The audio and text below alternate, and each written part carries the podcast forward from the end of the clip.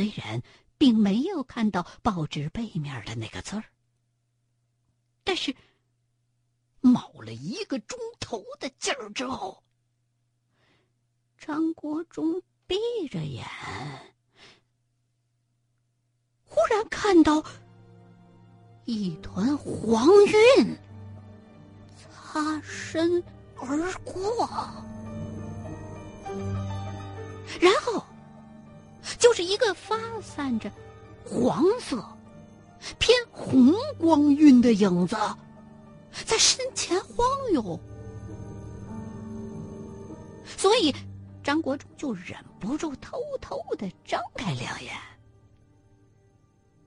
这才发现是邻居家的大黄狗从院子外头过去了，而李二丫。正在面前给自个儿倒水呢，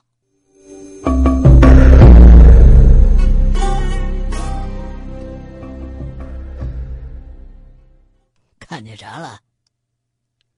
马真人在旁边翘着腿儿，向满脸惊愕的张国忠问着：“我，我看见黄狗和二丫。”嘿呀，小兔崽子！我就知道我没看错人。马真人高兴的直接从炕上蹦起来了。你原先有个师哥呀，到你这一步，足足有了一个月，你一个钟头就能看见了。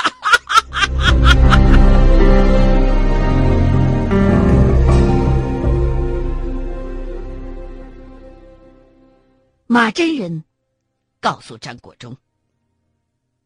所谓的开慧眼，是将有生命的东西和没生命的东西区分开的办法。因为恶鬼、畜生、修仙常常可以迷人心智，而借助慧眼的话，就可以轻易的洞穿他们的假象。开慧眼本质上。就是激发人体的动物本能，唤醒人的身上像猴子那样对阳气或者阴气的敏感。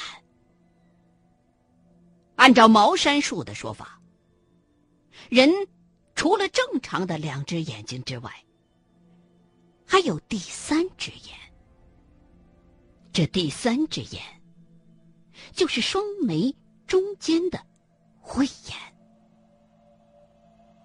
这只眼，并不是真正的眼睛，而是远古时期人类感觉阳气的器官。茅山术当中称之为慧眼，众格教称之为天聪。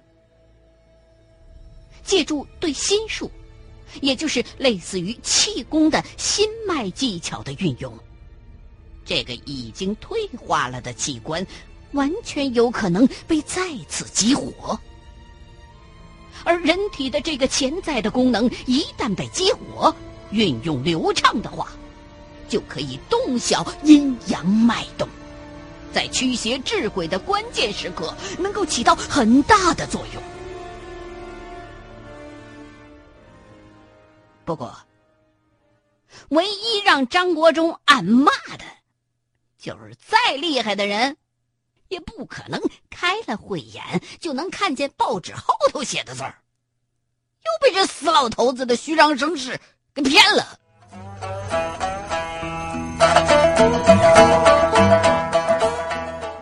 就这样，张国忠刚刚在马真人的教导之下掌握了开慧眼，气灌术又来了。刚刚掌握了气怪术，血符术又来了。张国忠被折腾的直掉头发。这期间啊，马真人就隔三差五的去盘山采几颗老野参，或者去捞几只王八，给张国忠炖汤补身子。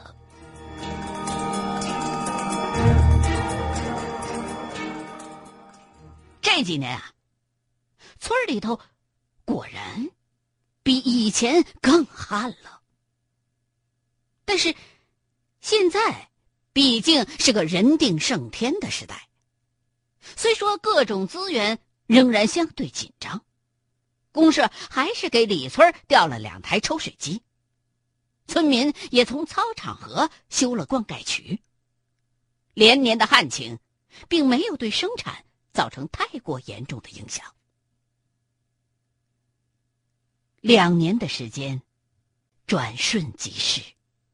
马真人算得，张国忠应该是三十得子，所以张国忠倒是不着急。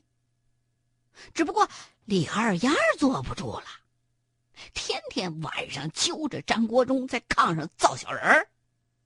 这张国忠啊，白天经常被马真人折腾的连腰都直不起来，晚上还得在床上跟李二丫玩命。这要不是马真人隔三差五总弄点人参啊、王八呀什么的给他补元气，恐怕啊早就尿血了。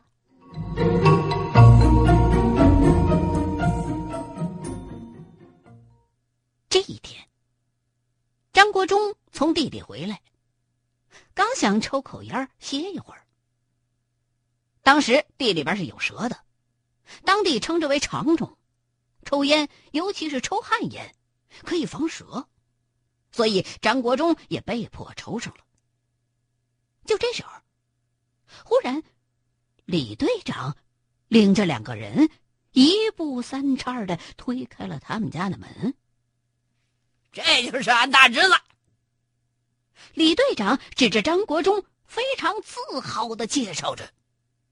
张国忠上上下下的打量了一下被李队长带进来的这两个人，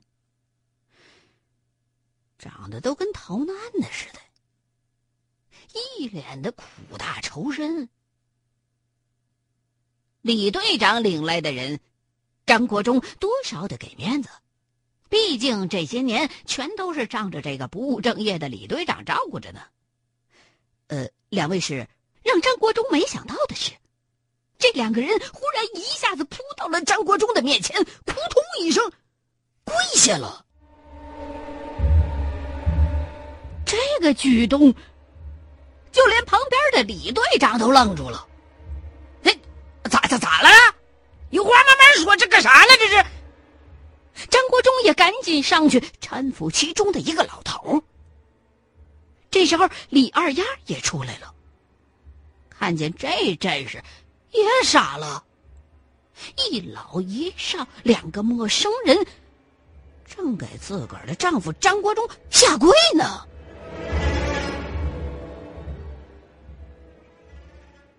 原来，这两个人。是二十里地之外，刘家店村的生产队刘队长和一个社员。说是前两天啊，他们村里边修砖窑，挖到了一个古墓。那坟不算大，但是参与挖墓的人却个个都得了一身的黑疮，其中就包括刘队长的两个儿子和那个社员的爹。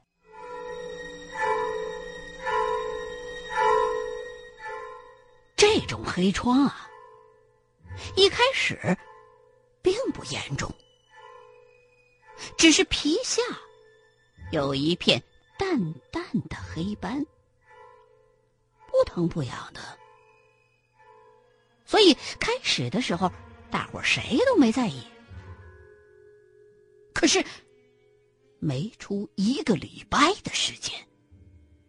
那不少得黑疮的人就出现了皮肤上的红肿、溃烂、流脓、流水的症状，而且皮下的黑色区域的颜色也逐渐的加深，奇痒难忍。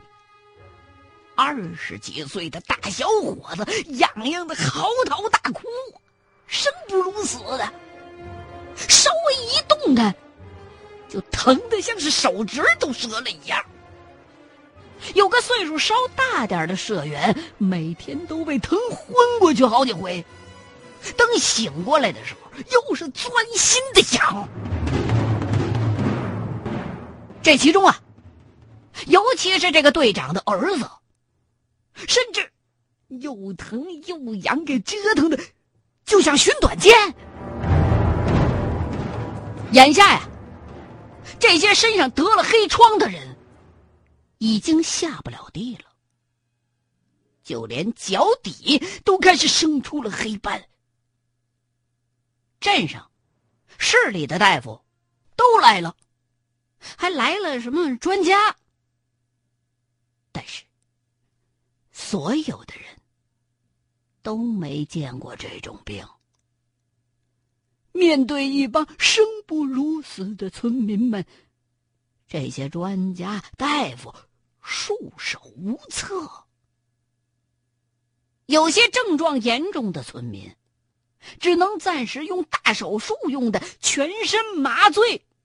来饮鸩止渴，因为害怕是传染病，所以除了三个已经运到市里边的村民之外，其他症状稍微轻一点的村民已经全都被隔离治疗了。说的好听是治疗，但实际上，以那个年代、那个地方的医疗条件，跟等死。也差不多了。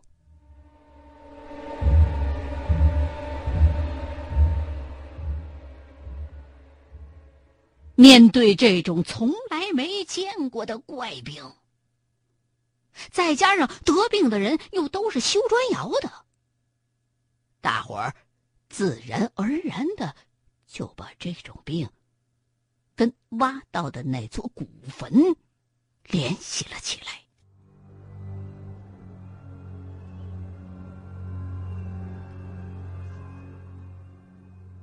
不过，村子里头远远近近的请过来好几个先生，看了半天，都说跟那座古坟没关系，一口咬定这就是病。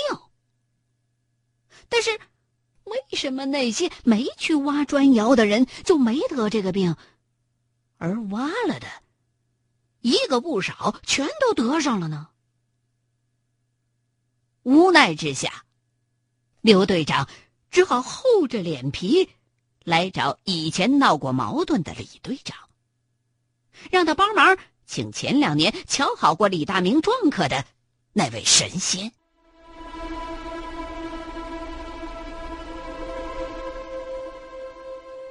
这时候，马真人正好去盘山采参了，最快后天才能回来。可是，这两个访客说什么也不愿意多等了。俗话说：“有病乱投医呀。”这刘队长的儿子可正躺在隔离区里边受罪呢。刘队长，听您的叙述，您儿子和其他村民好像真是得了病啊，不像是大仙儿什么弄的。您应该相信科学啊。那刘队长听张国忠这么一说。顿时就从一破兜子里边拿出十几盒绿叶牌卷烟来，又掏出一沓子大团结，然后扑通又跪下了。张先生，我这个年纪不能再生了，你要是不管我们，我老刘家可就在我这代绝了根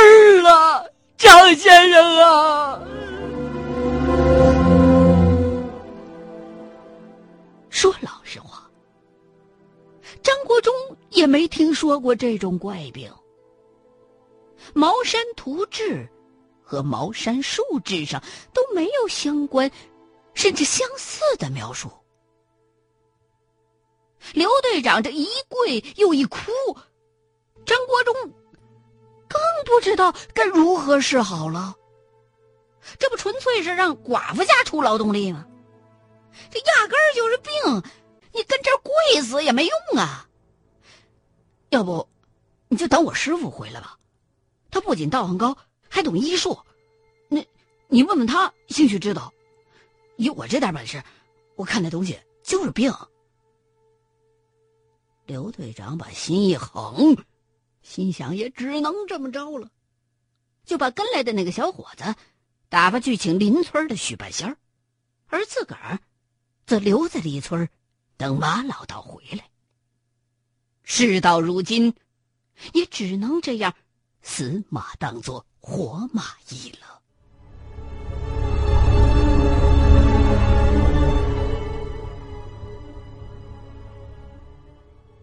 刘家店大队是操场河公社最大的大队，在册劳动力有二百多人。这次挖砖窑是个大工程，一下子就动用了全大队近四成的劳动力参与。结果，这些参与挖砖窑的人一个没落，全都躺下了。整个大队现在是人心惶惶。基本上，所有的生产计划都暂停了，正在等待上级的进一步指示。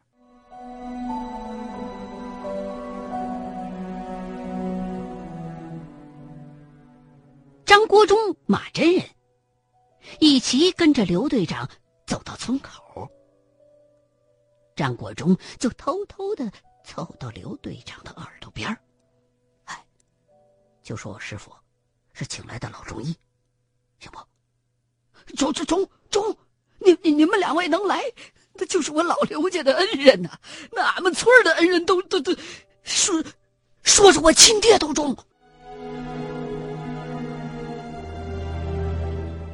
这时候，市里的化验结果也送到了，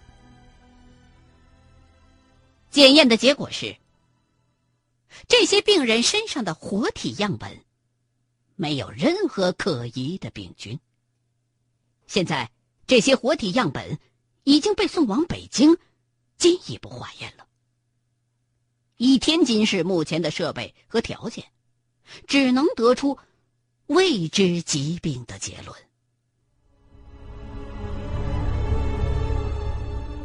与此同时，市里派下来的医疗队。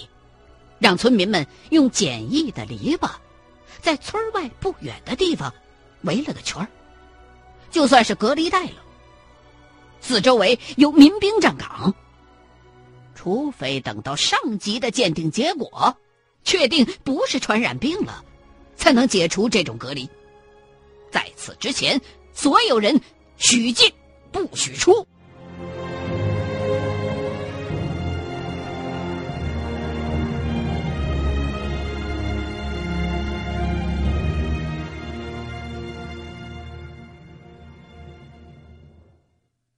坐在那些呲牙咧嘴的病号跟前儿，马真人紧紧的皱着眉头。师傅，这是病不？马真人摇了摇头。那这什么东西弄的？马真人还是摇头。张国忠就糊涂了。难道这个世界上除了大仙儿、厉鬼和细菌，还有别的东西？刘队长啊，带我们去看看那个坟。这个时候，问题的关键已经不是病人了，而是那座古坟。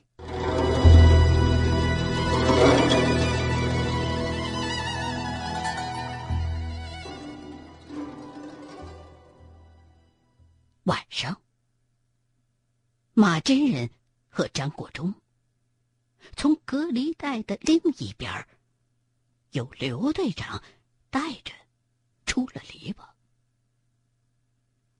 看隔离带的民兵一开始是不放行的，刘队长上前去，啪啪两个大耳刮子，打的这个年轻小伙眼冒金星，二话没说就乖乖放行了。然后。这一伙人就偷偷的来到了古坟的边上。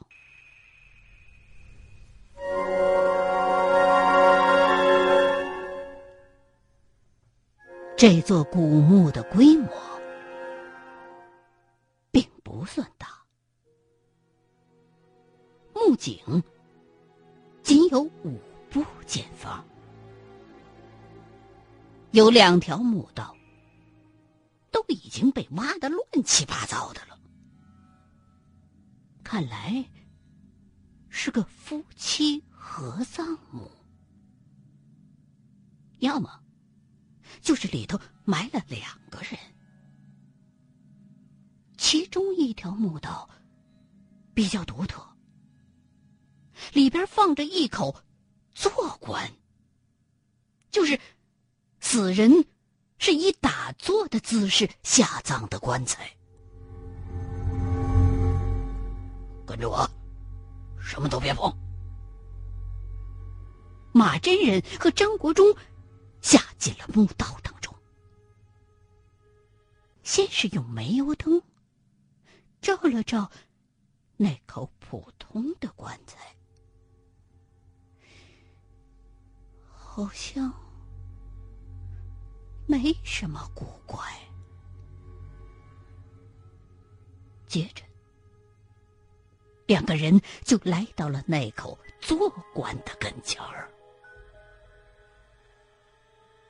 用灯一照，只见这口坐棺上刻着一行字儿：“坐守天官，宁无永世。”